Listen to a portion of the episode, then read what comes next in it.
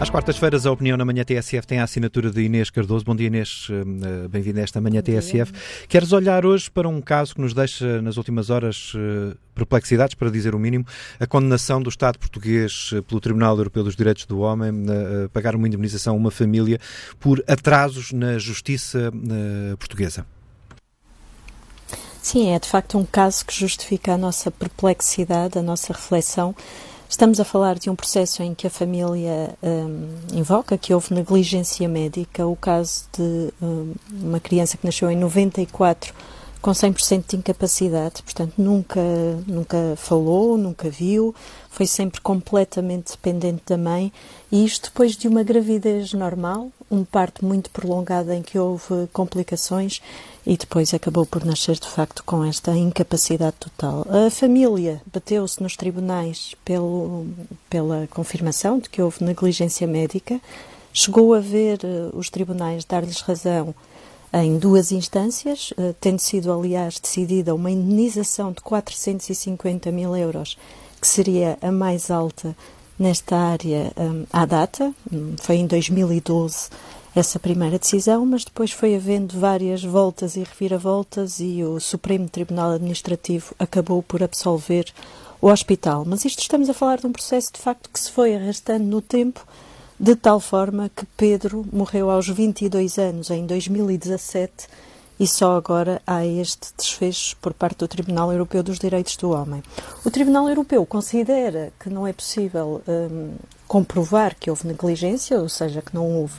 uh, que não está provada a causalidade entre o que aconteceu no parto e as consequências na, nas lesões, na incapacidade de Pedro, mas condena a lentidão, a forma como o Estado demorou a dar resposta às queixas da família. Uh, curiosamente, o próprio Tribunal Europeu uh, demorou sete anos a pronunciar-se em relação a esta matéria, porque o recurso para o Tribunal Europeu já data de setembro de 2014. Portanto, acaba por haver aqui uma sucessão de datas e de arrastamento que torna absolutamente penoso pensar no que é o ritmo da justiça e o que ela representa em sofrimento para, um, para uma família, neste caso, e para todas as pessoas que estão por trás das estatísticas, porque é disso que se trata por trás de cada processo, quando falamos em morosidade e apontamos, apontamos dados e falamos de processos pendentes, atrás de cada processo está uma família. Uma família que sofreu de tal forma, porque a mãe teve de deixar o emprego ao longo de 22 anos para cuidar do filho,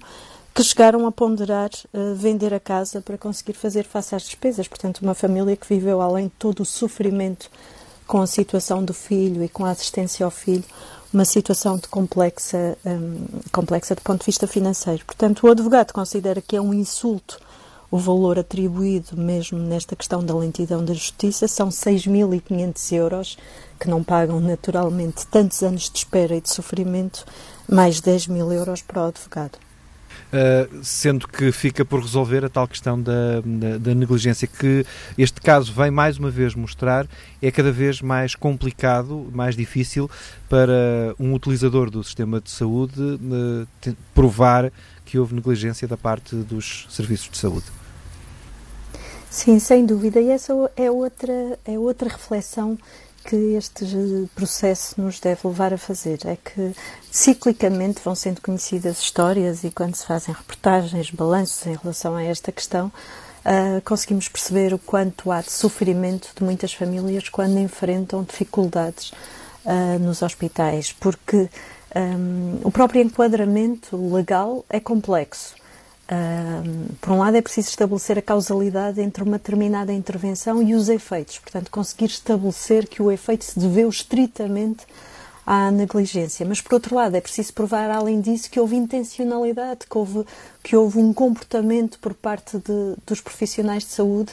que manifestamente teve influência naquele, naquele desfecho médico. Portanto, acaba por haver uma grande dificuldade em comprovar que faz que, ao longo dos anos, tenhamos, por um lado, um número relativamente baixo de inquéritos, porque, de certa forma, não havendo capacidade de conseguir que a justiça repare estes danos acaba por haver um efeito desmobilizador. Uh, os próprios advogados já sabem que é muito difícil conseguir agarrar estes processos, mas mesmo quando há inquéritos, uh, cerca de 50% são imediatamente arquivados. Nos que, naqueles em que é deduzida a acusação, são muito poucos. uh, nos últimos três anos, em média, houve 15 acusações por ano. Uh, além disso, ainda é difícil depois conseguir que haja um, uma condenação em tribunal. É, portanto, uma área em que é muito difícil. E eu até percebo que, de facto, muitas vezes as próprias circunstâncias dos, dos, profissionais possam levar a um erro que não é necessariamente ou absolutamente negligente, mas deveria ser possível encontrar um enquadramento ou um mecanismo de reparação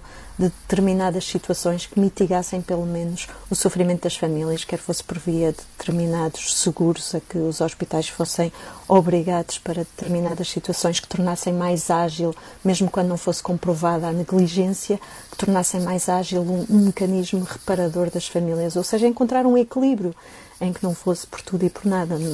indemnizada, mas que houvesse pelo menos um efeito mais, um, mais tranquilizador para os doentes de que os serviços de saúde assumem quando há erros médicos, ainda que não necessariamente negligentes, mas que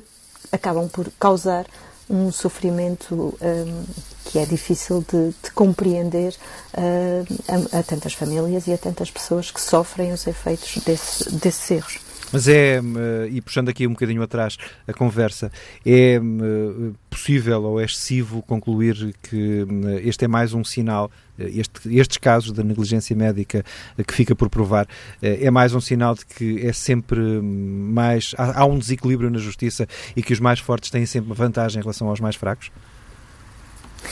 Certa forma, chamemos-lhe assim, mais, mais fortes, exatamente porque têm, uh, por um lado, um resguardo que é? acaba por ser dado logo pela configuração da lei, por outro lado, porque de facto têm uh, estruturas pesadas, uh, burocráticas, a conseguir depois encravar os processos. Aliás, neste em concreto, um dos fatores que também acabou por perturbar o processo foi a extinção do Hospital de São Marcos, que deu lugar ao Hospital de Braga, uma parceria público-privada. E, portanto, até estes mecanismos, depois, na própria transformação jurídica das entidades eh, contra as quais se está a litigar, acaba por haver todos estes mecanismos que dificultam efetivamente um, dificultam os processos por parte do cidadão que, como referes, é, um, é alguém minúsculo perante, uh, perante esta imensidão das entidades com que está a dialogar e a tentar uh, que olhem para o processo um, de outra forma, não é? Inês Cardoso, a opinião na manhã TSF às quartas-feiras.